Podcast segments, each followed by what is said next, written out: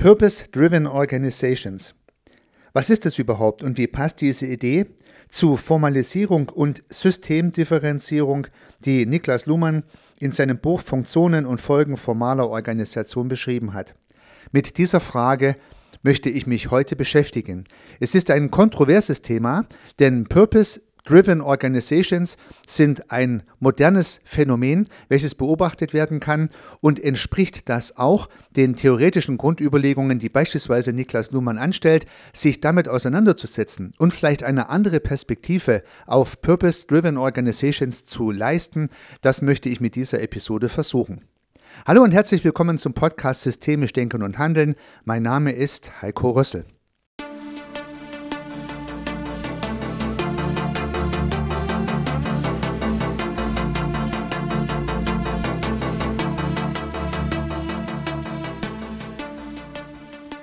Zunächst einmal wird wenig gegen Purpose-Driven Organizations zu sagen sein, denn wenn eine Organisation sinnvoll handelt und Sinnvolles tut, die Welt verbessern möchte, was könnte man Schlechtes darüber denken?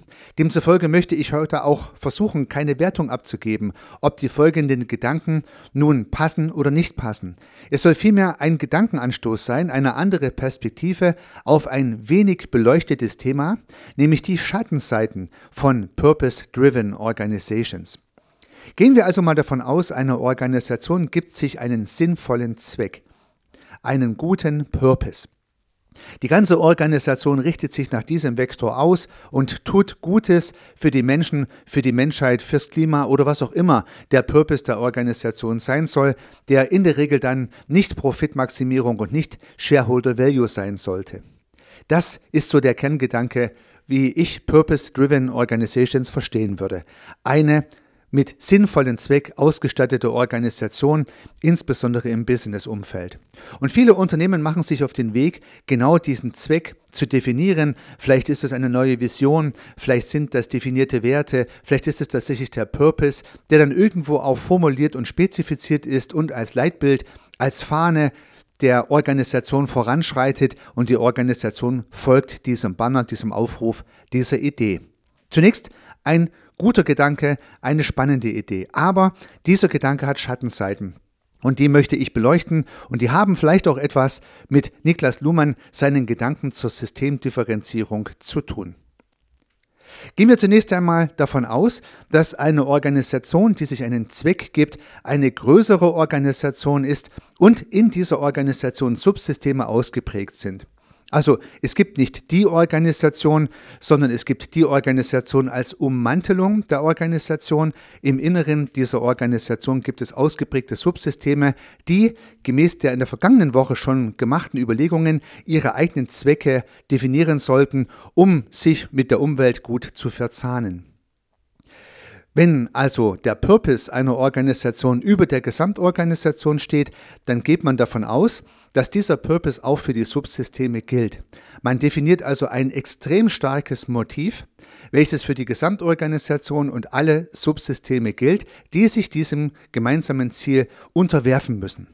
Auch die Mitgliedschaft, die wir in der vorletzten Episode beleuchtet haben, ist dann für diesen Purpose relevant. Oder andersrum, der Purpose ist relevant für die Mitgliedschaft. Das heißt, auch die Menschen, die sich entscheiden, Mitglied in diesem System werden zu wollen und irgendeine Rolle in diesem System einnehmen möchten, sollten sich zu diesem Purpose committen, sonst sind sie in dieser Organisation vielleicht nicht richtig aufgehoben. Wir haben es also mit einer aus meiner Sicht dreigliedrigen Ausrichtung von Zweck zu tun. Stellen wir uns also die größte Organisation vor den Rahmen, das Unternehmen. Dieses Unternehmen ist nach einem Zweck ausgerichtet, hat einen klaren Vektor. Alle im System befindlichen Subsysteme haben den gleichen Vektor, das heißt zeigen in die gleiche Richtung, teilen diesen Zweck. Auch alle Menschen, die sich zur Mitgliedschaft entschieden haben, haben in ihrem psychischen System in dem Fall eine Haltung, die der des Subsystems und der der Organisation entspricht. Das Ganze kommt schon sehr homogen und ausgerichtet daher. wenn man sich mal bildlich vorstellt, dass sowohl die Menschen mit ihrem psychischen System, die daraus resultierenden Kommunikationen in den Subsystemen und die Kommunikation im Gesamtsystem einen gleichen Purpose zum Inhalt haben, dann ist das sehr ausgerichtet, sehr linear. Und das entspricht eigentlich gar nicht dem, wie Systeme funktionieren, nämlich überlebend in komplexen Umwelten. Nun hat ja auch eine Organisation mit einem starken Zweck diverse Umwelten. Und diese Umwelten geben vor, wie sich die Systeme verhalten müssen, dass sie überleben. Wenn sich die Umwelten anpassen, und davon muss man ausgehen, müsste sich demzufolge auch die Organisation, das System anpassen, um die geänderten Umweltbedingungen zu respektieren oder gegebenenfalls ihnen auch Rechnung zu tragen. Wenn nun die Umweltbedingungen wiederum dem Purpose, dem Zweck widersprechen oder nicht mit ihm deckungsgleich sind, gibt es größere Konflikte sowohl für das Gesamtsystem als auch für die Subsysteme und für den Einzelnen. Eine Organisation, die für lange Zeit funktionieren soll, in letzter Konsequenz anschlussfähige Kommunikation erhalten möchte, hat daher mit stringenten Zweckvorgaben, die ganz über der Organisation stehen, große Probleme. Schauen wir uns Organisationen an, die hunderte Jahre bestehen.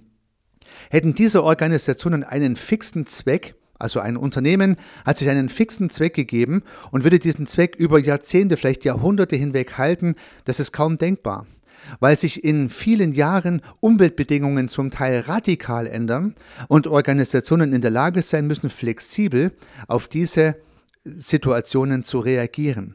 Daher könnte es besser sein, eher dezentralere Zwecke zu definieren, die gegebenenfalls dem Gesamtzweck der Organisation nicht widersprechen, ihm aber auch nicht 100% entsprechen müssen. Und damit lässt sich agiler agieren. Das heißt, jedes Subsystem kann für sich schauen, dass es mit seinen relevanten Umwelten, die intern und extern e-, existieren, gut zurechtkommt, kann entsprechende Verhaltensmuster ausprägen, gewisse Strukturen ausprägen, die genau diesen Umweltbedingungen entsprechen und damit können sich diese Subsysteme und diese Systeme überlebensfähig halten. Das heißt, ein Nachteil von Purpose-Driven Organizations ist die Statik des Zweckes. Wenn der Zweck sehr statisch definiert ist und alle umfasst, dann kann sich das System schwierig Umweltbedingungen anpassen. Würde man den Zweck etwas allgemeiner fassen oder vielleicht gar nicht in dieser Stringenz an die Spitze der Aktivitäten stellen, wäre die Organisation anpassungsfähiger an diverse Umweltbedingungen. Das ein Gedanke, der sich aus den Überlegungen von Niklas Luhmann ergibt und der in einigen Zitaten belegt werden kann. Ich möchte nochmal zwei, drei Zitate vorlesen, die das unterstreichen könnten. Ich zitiere, was Luhmann auf Seite 76 im genannten Buch schreibt. Die Tatsache, dass sich Handlungen wegen ihrer komplexen Folgen in einem System nicht widerspruchsfrei ordnen lassen, hängt damit zusammen, dass jedes System in einer problematischen Umwelt lebt, die es nicht gestattet, alle Handlungsfolgen bis auf eine, die bezweckte, zu ignorieren. Also man darf nicht nur einem Zweck dienen, weil dieser eine Zweck zu wenig wäre, um der komplexen Umwelt Genüge zu tun, so würde ich das jedenfalls verstehen. Oder ein anderes Zitat auf Seite 77. Die Untersysteme bekommen dann Leistungsaufgaben zugeteilt, die sich aus den Bedürfnissen, nicht allein dem Zweck, des Gesamtsystems ergeben. Das heißt, das Gesamtsystem würde demnach das Bedürfnis formulieren, was es braucht, um überleben zu können, nicht nur den Zweck, der Zweck ist nur eine Facette und nicht das alleinige. Ein weiteres Zitat ist, das Gesamtsystem wird für die Untersysteme zu einer strukturierten Umwelt, die ihnen erwartbare Anpassungsprobleme stellt.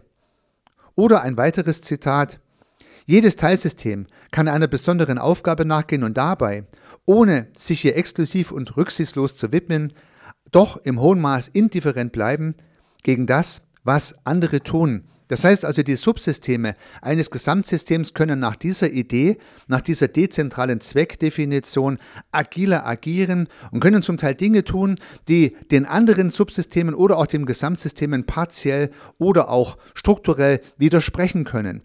Die damit entstehende Spannung, und das haben wir bereits in der letzten Episode rausgearbeitet, setzt das Unternehmen unter einen positiven Druck, stets die Umwelt gut zu beleuchten. Denn am Ende des Tages muss ein Wirtschaftsunternehmen, auch dann, wenn es eine Purpose-Driven Organization ist, die Umweltbedingungen des Marktes respektieren. Und für Unternehmen ist das zuallererst mal der Markt, auf dem dieses Unternehmen agiert und die Konsumenten, die die Produkte und Dienstleistungen dieses Unternehmens kaufen. Denn auch der größte Purpose nützt nichts, wenn Produkte und Dienstleistungen nicht verkauft werden und dazu führen, dass das System strukturell überhaupt überlebensfähig bleibt. Das heißt beispielsweise, Gewinn und Gewinnmaximierung vollständig aus dem Zweck zu tilgen und stattdessen ein hehreres Ziel zu formulieren, wird vielleicht dazu führen, dass die Organisation an sich nicht wettbewerbsfähig ist und dann schneller verschwindet, als sie schauen kann. Unter diesen Gesichtspunkten möchte ich gar nicht dafür plädieren, dass man keinen Zweck formulieren sollte, das darf jeder machen, wie er möchte. Diesen Zweck aber exklusiv über alles andere zu stellen, kann Schwierigkeiten in der Adaption an geänderte Umweltbedingungen zur Folge haben. Darauf möchte ich hinweisen, das wäre eine Schattenseite. Eine weitere Schattenseite ist es, nur Mitarbeitende zu akquirieren, wie häufig passiert und postuliert, die nur auch diesem Zweck folgen wollen und darin im Prinzip auch die Motivation zum Eintritt, zur Mitgliedschaft in diese Organisation sehen. Denn wenn alle Teilnehmenden einer solchen Organisation mit dem gleichen Mindset agieren, bekomme ich auch hier keine Spannungen, keine Widersprüche, keine Diskrepanzen, die in letzter Konsequenz auch dazu führen, dass sich was bewegt, dass sich was verändert, dass was vorangeht. Das heißt, Widersprüche im Purpose werden ausgeblendet, weil ich eine hohe Homogenität im Purpose anstrebe. Das wäre eine zweite Schattenseite. Und die entscheidende Schattenseite, ich habe es bereits angesprochen, sehe ich im Vergessen des Zweckes des Verkaufens von Produkten und Dienstleistungen, die das Überleben der Organisation und der Bezahlung der Mitarbeitenden sicherstellen. Denn ohne Geld funktioniert es am Ende des Tages nicht, denn wie auch Niklas Nuhmann uns gesagt hat, im Wirtschaftssystem ist Bezahlen und nicht Bezahlen der entscheidende Operant. Das heißt also, wenn ich keine Rechnung schreiben kann und diese Rechnung nicht bezahlt wird, dann wird mir schneller, als ich schauen kann, das Geld ausgehen, trotz des Purpose, den ich definiert habe. In dem Sinne zusammenfassend wollte ich in dieser Episode, basierend auf den Überlegungen von Luhmann zum Zweck der Systeme und der Subsysteme und zur Mitgliedschaft, vielleicht eine Betrachtung, eine andere Perspektive auf Purpose-Driven Organizations anbieten. Ich würde mich freuen, wenn du diese Gedanken spannend findest und sie in deiner Arbeit einbinden kannst. Dabei wünsche ich dir viel Erfolg. Bleib interessiert und neugierig, dein Heiko.